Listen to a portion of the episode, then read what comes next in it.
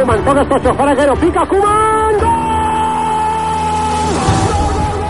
La regala Messi, Messi per Iniesta, xut Iniesta, gol! Johan Cruyff marcó un antes y un después en la historia del Barça. Primero como jugador, luego como entrenador. El gol de Koeman en el viejo Wembley rubricó el inicio de algo mágico. El Barça es Carlas Puyol, Ronaldinho, Leo Messi, Andrés Iniesta, La Masía o Pep Guardiola. Pero las cosas necesitan ser contadas. Es por eso que el Barça también son las retransmisiones de Puyal y Alfredo Martínez, y la pluma de Francisco Cabezas, Joan Domènech o Ramón Besa. Y a partir de hoy, nosotros también queremos aportar nuestro grano de arena y compartir con todos vosotros las aventuras de nuestro equipo. Bienvenidos a La Voz del Barça.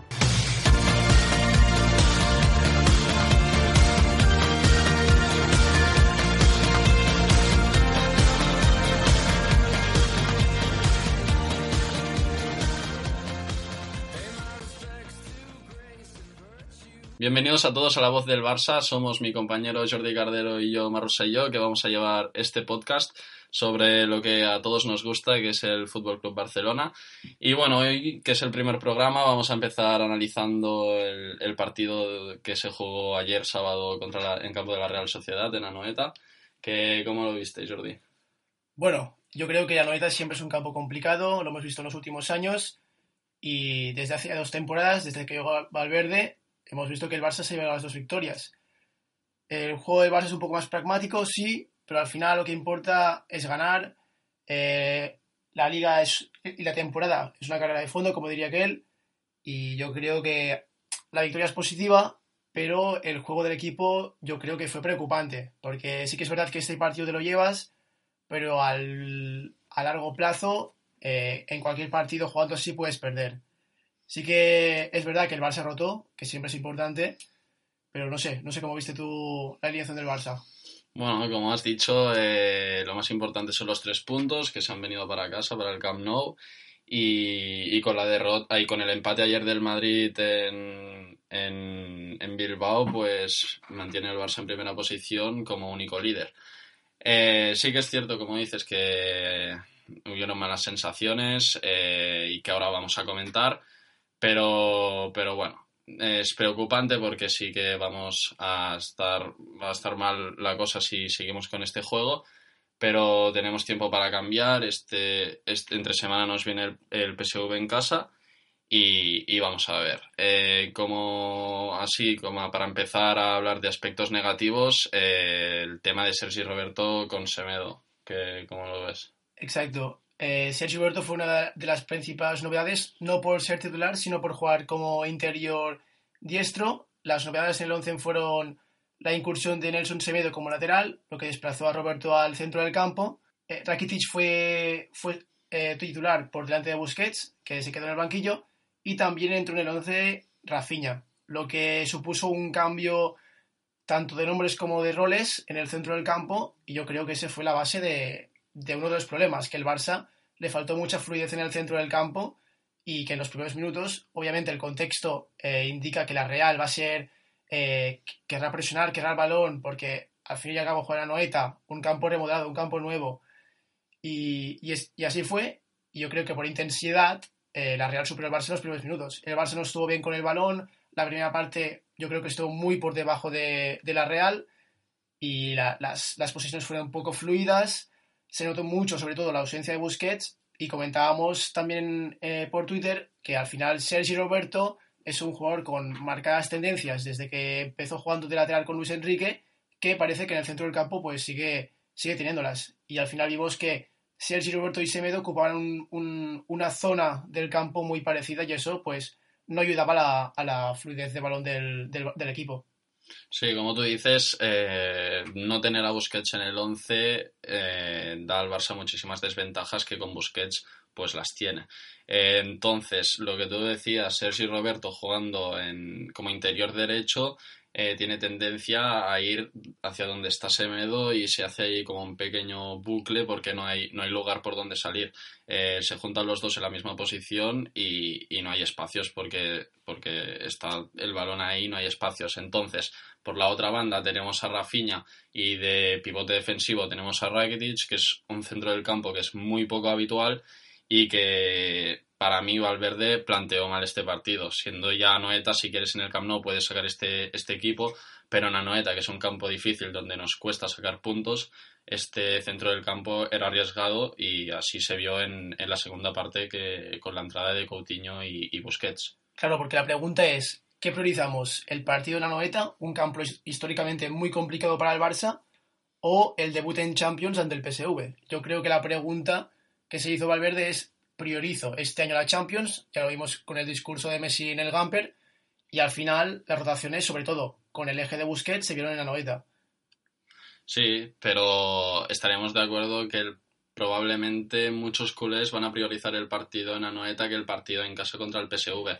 No porque eh, vayamos, es decir, no porque vayamos a perder el partido del PSV, pero sí que hay más riesgo de perder en campo de la Real que en casa contra el PSV, porque perfectamente el nivel de la Real y el PSV, quizás el PSV está un peldaño por encima, pero tampoco la diferencia la veo muy drástica. Entonces, creo que en casa contra el PSV sí que se puede salir con todo, pero aún haciendo alguna pequeña rotación, eh, yo creo que el partido nos lo llevaríamos igualmente.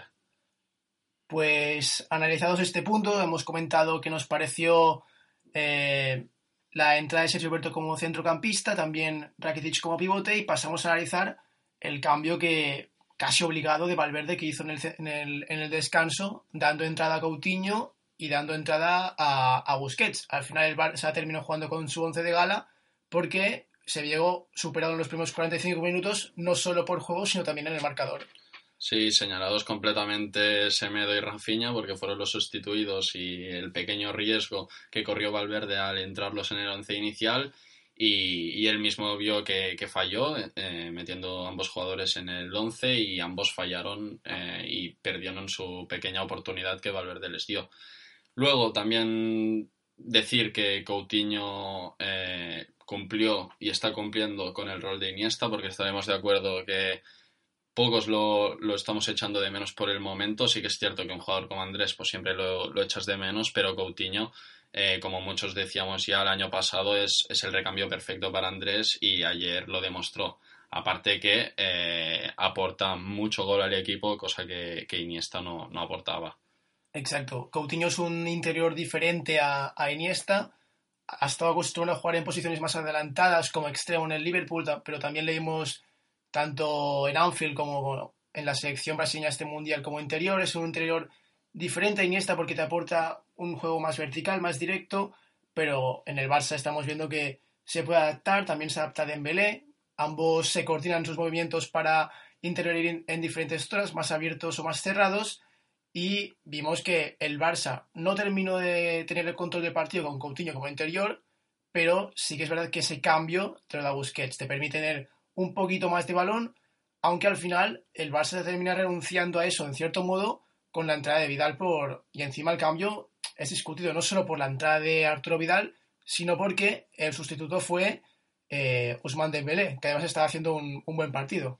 Sí, estaremos de acuerdo en que muchos culés, bueno, hay debate, hay debate en el, fichaje de Arturo Vidal, eh, he hablado con diferentes culés, muchos dicen que están a favor, algunos dicen que están en contra, pero bueno, por mi parte yo creo que por la nuestra Arturo Vidal es un buen fichaje, es un jugador distinto a cualquier perfil que pueda llegar a fichar el Barça, yo creo que es un jugador necesario, un jugador perfil Champions que, que, puede ayudar de cara a ganar la Champions porque tiene garra y, eso es necesario para, ganar el, trofeo.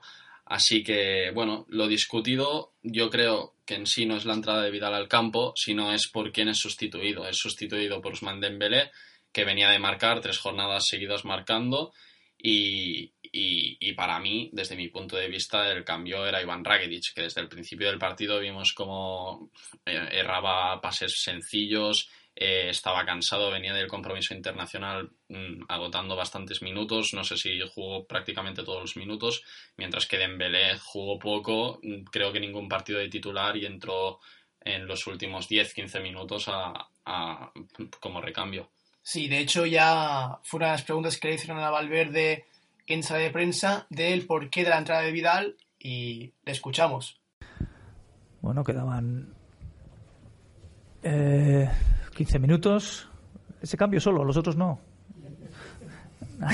No, no, vale, vale. Eh, pues bueno, yo te lo digo. Quedan 15 minutos. Nos estaban pillando en varias contras. Y Arturo es un jugador que, que nos va a reforzar en el, en el medio campo. Y, nada más, no sé. Podría haber sacado a otro. Pues le sacaba a Arturo porque pensaba que volvíamos a una disposición de 4-3-3 que estaba bien. Eh, sabiendo que Felipe iba a estar ahí haciendo daño y, y ya está, y hemos ganado el partido. Pues ahí estaban las palabras de Valverde, le escuchábamos con, en un tono algo sorprendente, algo picado con la prensa, por decirlo de, alguna forma, justificando que Arturo Vidal entró para cortar las contras de la Real, que también al tramo final del partido intentó pues sorprender al Barça en, transiciones y vimos, como no, a Ter Stegen cumpliendo y salvando al Barça una vez más. Es así, ¿no? Sí, sí, Ter Stegen, desde luego, otra figura a recalcar de este Barça, eh, figura imprescindible. Y desde luego que estaríamos de acuerdo en que es uno de los mejores fichajes eh, que ha hecho el Barça últimamente. Que teníamos dudas, muchos, después de la marcha de Valdés, de, Valdés, de la lesión de Valdés, que, que cómo iría la portería del Barça, que, que se haría y hemos fichado a Ter Stegen y para mí el mejor, el mejor portero que hay ahora mismo en el mundo y por lo menos el mejor portero en el mundo que puede tener el Barça, porque estaremos de acuerdo que con los pies no hay nadie mejor que él. Exacto. Una cosa es debatir si es el mejor portero del mundo y la otra es si es el mejor portero para el Barça, que para mí lo es, porque domina todos los registros y además con, el balón es un, jugador que, que, lo hace muy, muy bien. Y en ese sentido creo que sí que es uno de los mejores del mundo. Y ya para concluir, queremos eh, recalcar algunos aspectos de este Barça, de este Real Sociedad Barça, como fueron valorando que las rotaciones quizás no fueron el, el partido ideal para hacerlas, o no los nombres que entraron, al menos por resultado lo hemos visto. Destacar que Semedo ha sido titular dos partidos de liga, en el debut ante el Alavés y el sábado ante la Real en la Noeta, y en ambos partidos ha sido sustituido al descanso, cosa que indica que los partidos le van bien por, por lo que fuera y Valverde quiso cambiar de rumbo. Y al final también otro de los nombres que en estos minutos que llevamos de podcast no ha aparecido y que espero que no vuelva a pasar es el de Leo Messi. ¿Qué pasó con Messi, Marc? No sé, desde luego que desaparecido. Desaparecido en combate. Eh, no, no se le vio en todo el partido. Es de esos partidos que Leo dice que me lo voy a tomar de vacaciones y se lo toma de vacaciones. Porque realmente nos ponemos a pensar y buscar una jugada de Leo Messi en el partido. Mm, yo al menos no la recuerdo. Pero, sí, que es verdad que tuvo algún tiro en la segunda parte, pero estuvo bastante desaparecido. Al Barça le cuesta encontrar mucho a Messi en, una, en cierta altura del campo donde pueda ser peligroso y más si no está Sergio Busquets. Sí que es verdad que vimos a Rakitic como interior eh, diestro, acompañado de Busquets en la segunda parte, que filtraba algún balón hacia Messi, pero si no era en transición era muy difícil encontrar al argentino y eso obligaba obviamente a Messi a bajar a recibir muy abajo, donde allí obviamente no es diferencial tanto como lo puede ser en, el área. Aparte también cabe decir que Messi con Semedo no es tan bueno que con Sergio Roberto en el lateral derecho. Leo, eh, desde que se fue Dani Alves, que desde luego eran un puñal ahí en la banda derecha, no ha vuelto a encontrar un socio como él. Pero con Sergio y Roberto parece ser que la cosa va bastante bien, eh, triangulan bastante bien, desde luego que Sergio Roberto el toque lo tiene, el toque lo tiene, así que, que bueno, eh, con Semedo le cuesta un pelín más y más aún si en el centro del campo no tiene a Busquets, que es otro de sus aliados, no tiene a Rakitic en la derecha como está acostumbrado y encima en la izquierda tiene a, a Rafinha. Y analizado el Real Sociedad Barça, pasamos a analizar el próximo rival que es el PSV Eindhoven.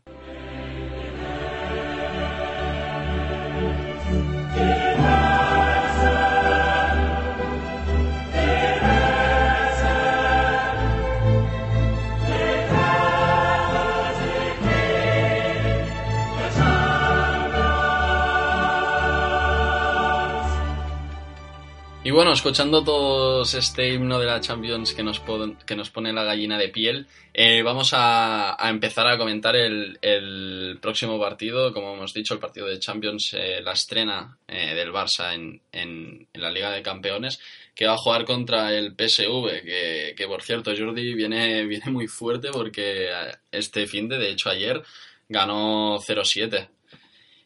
Sí, ha, empezado ganando todos los partidos de liga y además jugando bastante bien. Van Bommel, que es el entrenador, ha llegado nuevo este año, llega después de la etapa de Philippe Cocu, con el que ganaron tres Eredivisie, y está siguiendo más o menos la misma línea. Sí que es verdad que el contexto local en la liga holandesa y en Europa va a ser muy diferente, porque en Holanda es un equipo que intenta tener el balón, intenta atacar con él, pero en Europa, al jugar con equipos más fuertes, pues su, su planteamiento es un poco distinto. Lo veremos además porque eh, se enfatiza que el, el, el, nivel de los rivales es mucho mayor. Se enfrentará al Barça, se enfrentará al Tottenham y se enfrentará al Inter. ¿Qué, destacarías tú? ¿Qué jugadores destacarías de, este PSV?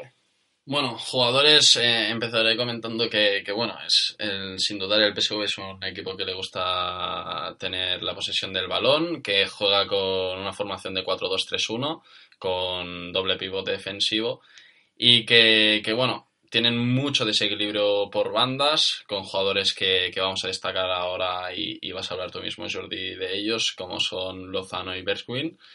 Y, bueno, de hecho ayer en, en este 0-7 Lozano hizo un doblete, eh, Pereiro hizo, hizo, otro doblete marcando un gol de penalti y otra de las figuras destacadas y un fichaje de este año que es Eric Gutiérrez, que, que nos puedes destacar. Sí, si no me equivoco, Eric Gutiérrez llegó el último día de, mercado de fichajes y debutó ayer mismo ante el, ante el Willem, no, ante la, la Haya, perdón, marcando un gol, un, golazo por cierto, y haciendo una gran asistencia a, su compatriota Irving Lozano. Ya sabemos que en la liga holandesa muchas veces eh, se fijan en mercados americanos, mercados extranjeros, en jugadores que pueden crecer. Eh, lo hicieron con Irving Lozano hace un par de años y lo han vuelto a hacer ahora con Eric Gutiérrez sin duda alguna, el mexicano puede aportar un, cambio sustancial al centro del campo porque ese doble pivote formado por Hendrix y Rosario, eh, yo creo que eh, lo comentaba David de, de Station al cual saludamos y, con el que hemos estado intercambiando impresiones acerca del PSV.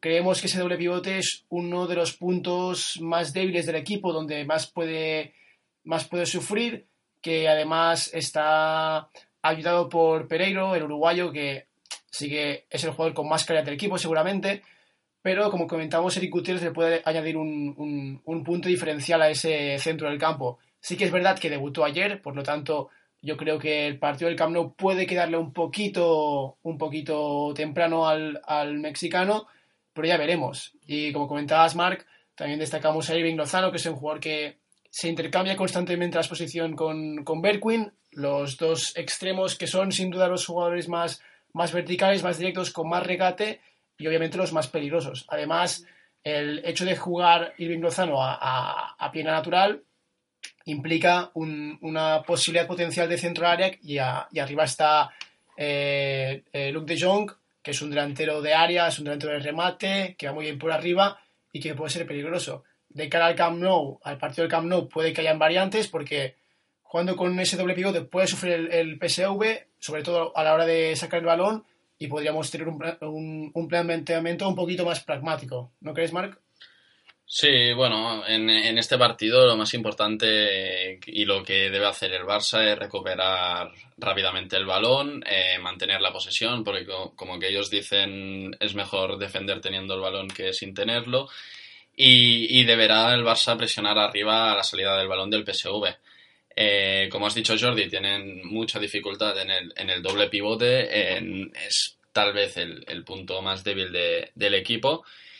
Y bueno, pero no, no le debemos faltar el respeto al rival, el Barça debe salir a tope como tiene que salir en todos los partidos, eh, coger un colchón de goles desde el inicio y así eso, de cara a la segunda parte, a ver si tenemos un marcador cómodo y podemos hacer rotaciones.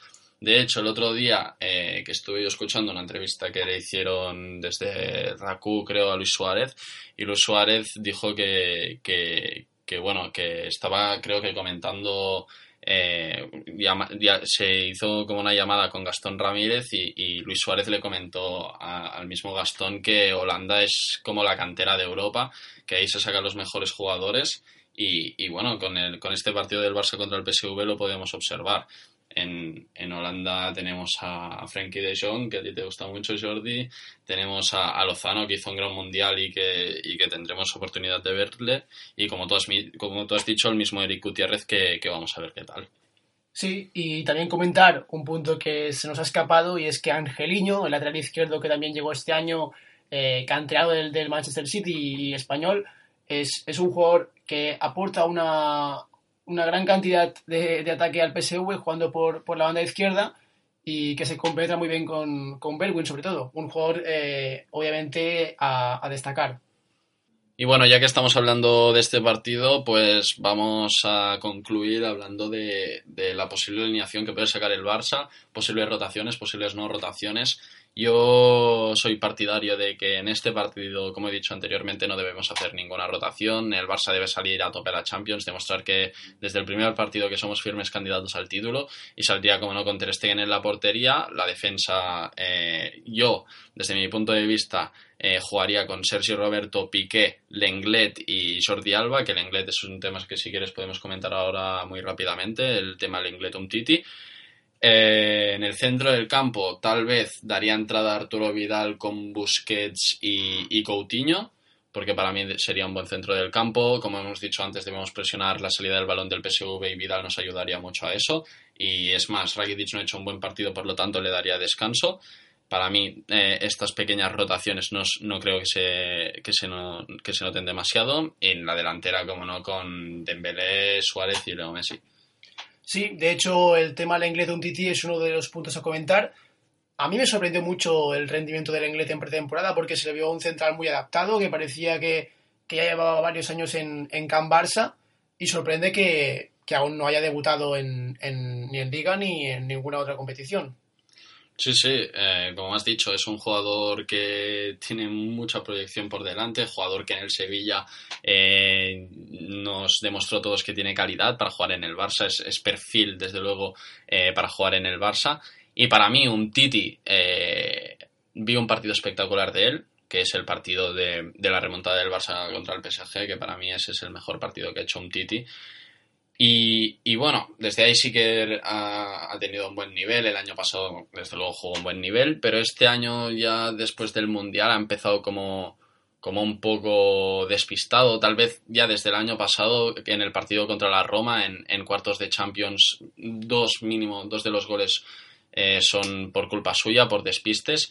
Y creo que, no por dejarlo en el banquillo, ni estoy diciendo que el inglés sea mejor que un Titi, porque para mí un Titi está por delante, pero sí darle como, como una pequeña señal de que, debe de que debe espabilar y que tiene un jugador ahí que también puede jugar en el Barça perfectamente. Aunque también es verdad que por perfil, yo creo que un Titi puede ser un, un central que cubra mejor las necesidades de, de De Jong. Es un jugador que va al choque y yo creo que ahí un Titi sí que es verdad que domina un poquito más eh, en el cuerpo a cuerpo que, su compatriota Lenglet. Sí, tienes razón. Tal vez eh, estoy de acuerdo contigo que este partido lo debe jugar un Titi, pero para mí ya de cara al siguiente partido eh, de liga, que es de hecho en el Camp Nou y contra el Girona, eh, tiraría por, por, jugar con Lenglet, porque es un nuevo fichaje, es un jugador al que le debes dar minutos y si no le damos minutos a los nuevos fichajes, pues difícilmente se van a adaptar, que esta es otra cuestión que, que se plantea a los aficionados del Barça, que es por qué cuesta tanto que los jugadores se adapten y es porque lo tienen muy complicado para entrar en el 11 y tiene que haber un entrenador que apueste por ellos. Y sin nada más a comentar, explicados ya nuestras opiniones sobre la Real Sociedad Barça y hablando un poquito también de la previa de lo que puede devenir este Barça PSU, este Uden Champions, una competición que este año es un reto mayúsculo para el Barça y es el objetivo primordial. Ya lo dijo Messi en el Gamber, como os he comentado anteriormente. Y nos despedimos hasta el miércoles en el que comentaremos este primer partido de Champions y veremos qué nos puede parar el partido que se juega el domingo entre Barça y Girona. Yo te quiero